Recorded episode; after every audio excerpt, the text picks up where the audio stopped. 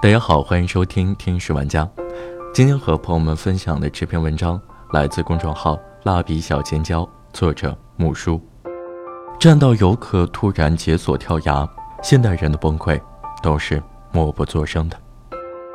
今早看到了这样一段视频，在华山栈道上，游客们系着安全绳，沿着狭窄的栈道行走。此时的一名中年男子，在走到栈道中间时，突然解开了自己的安全绳，跳下了山崖。在这过程里，男子的表现异常的镇静，毫无征兆，看了眼大家后，张开双臂，一跃而下，甚至连一句话都没说。早前在各式各样的自杀视频中，都会看到有网友们说，真正崩溃想死的人，是不会给你救他的机会的。或许真的是这样吧。或许对于他来说，死亡就是一种解脱吧。他或许是为了逃离原本苦闷生活，才出来散心的。或许这只是临时起意。或许在一路走过来时，他还笑着跟前后的游客们聊天谁也没想到，他会突然跳下去。看到这，其实我真的挺感慨，我们身边走过的每一个人。他可能看起来无比的正常，能吵能闹，能哭能笑，甚至开导起你来还一套一套的。可能你也不知道，隐藏在他正常外表下是一颗怎样破碎的心。谁也不知道他经历了什么，压力有多大，有多么的难过，多么的想死。或许就是这样，每个人都是一个双性人。不是性别，而是性格。在大家面前有多开心，一个人时，他就有多落寞。很久之前，我曾写过，早前给我做心理辅导的医生在办公室里自杀了，吃了二十多颗安眠药，幸好被送档案的护士发现了，送去洗胃，捡了一条命。说实话，在那个时候，这件事对于我和他的很多病人来说。无疑是毁灭性的打击。开解我们的医生都自杀了，那他曾经说过的那些话，我们又该怎么去消化呢？但是时隔了这么久，当我曾经收到读者们发来的求助信息时，我或许慢慢的明白了他。或许是因为工作，或许是性格，我们身边总有些人主动或者被动的被推上了心灵导师的宝座。每当你有不开心，烦恼、纠结的糟心事时，总会第一时间想到找他倾诉。你知道他一定会好好开解你，给你指条明路，你会下意识的去依赖他。可是当你聊完了、开心了、走了，又有几个人能考虑过你的负能量给那个听你倾诉的人产生了多大的影响，而他又能走出来吗？你不会，因为平时你看到的他。总是那么的强大，他好像什么也不在乎，他好像通晓事理，甚至已经超凡脱俗。所以在你心中，他们不能不强大，而我们必须得逼着自己更加强大。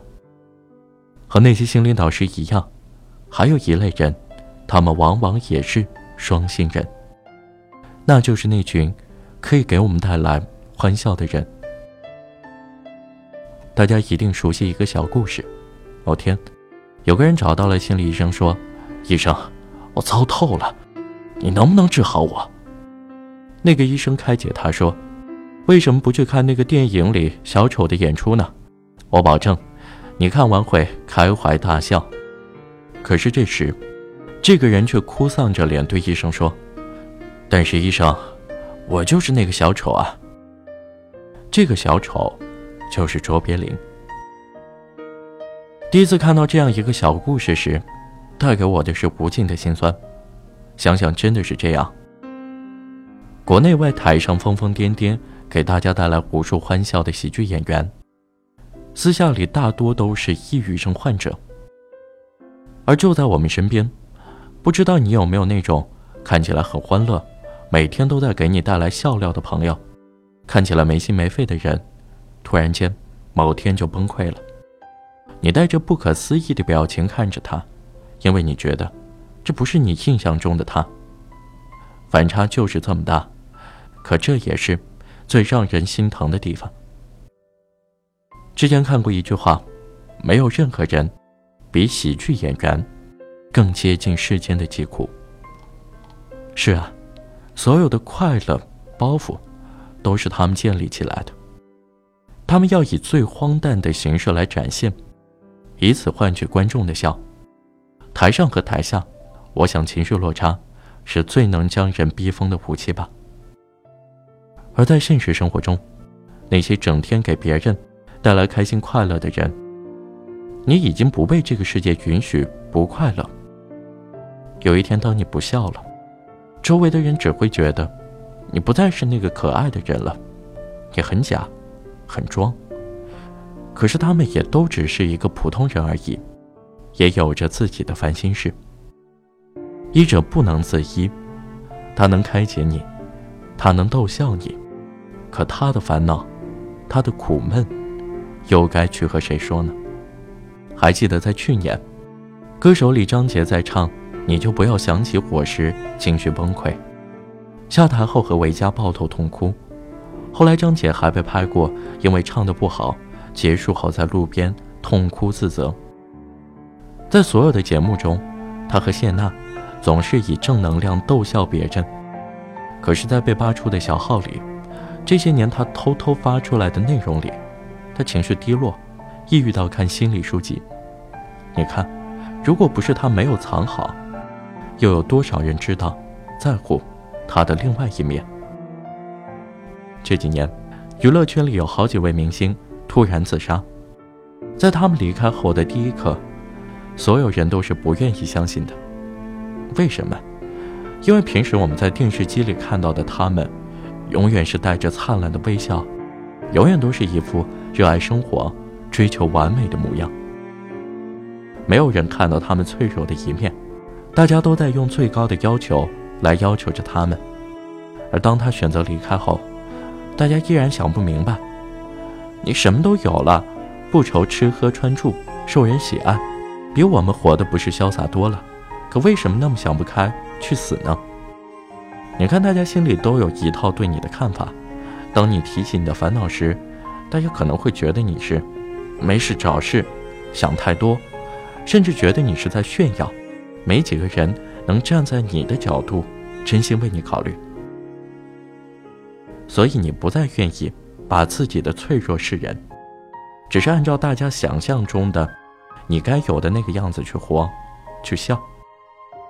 就像我认识的一个抑郁症妹子自杀，而每天和她生活在一起的父母，一直看到遗书送她去抢救时才知道，那个整天对着他们笑的女儿。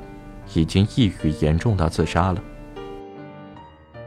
有的人他极度缺乏安全感，一方面，他其实想要别人能理解自己；另一方面，又害怕那个脆弱的自己会让别人看不起、嘲笑。所以，最真实的情感，往往只是埋藏在内心最深处，甚至严重的时候，连最亲密的人都看不到。你看。或许就是因为他们藏得太好了，所以直到死亡，大家才开始后悔自责。原来我们这些年从没真正去了解你啊，真的对不起。可是，一切都已经晚了。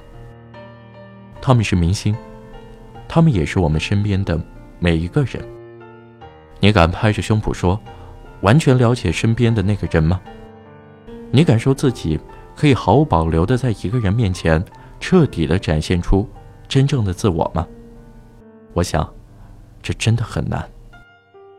因为我们每个人都是那个双性人，看起来很正常，会说笑，会打闹，会社交，表面平静，可其实，在某些时刻，情绪已经接近崩溃。可我们总是逼着自己强忍情绪，独自消化情绪。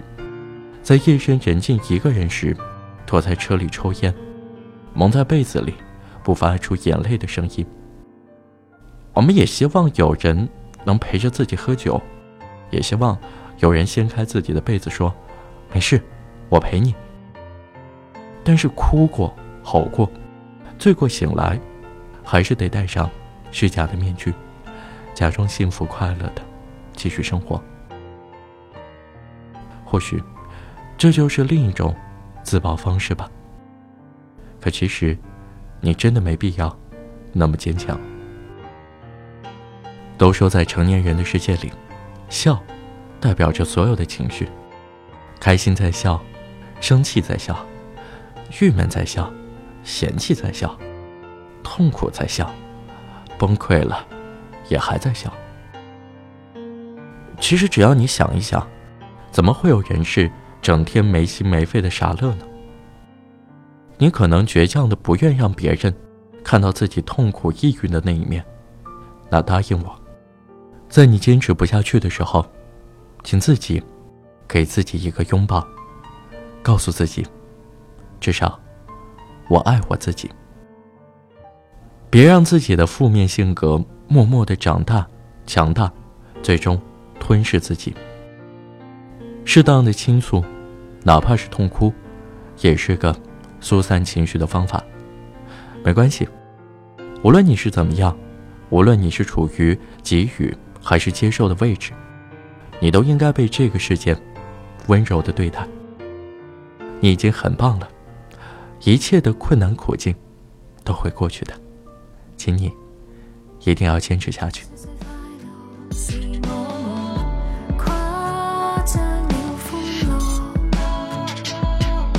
好了，这就是今天的节目，感谢你的收听，我们下期再见。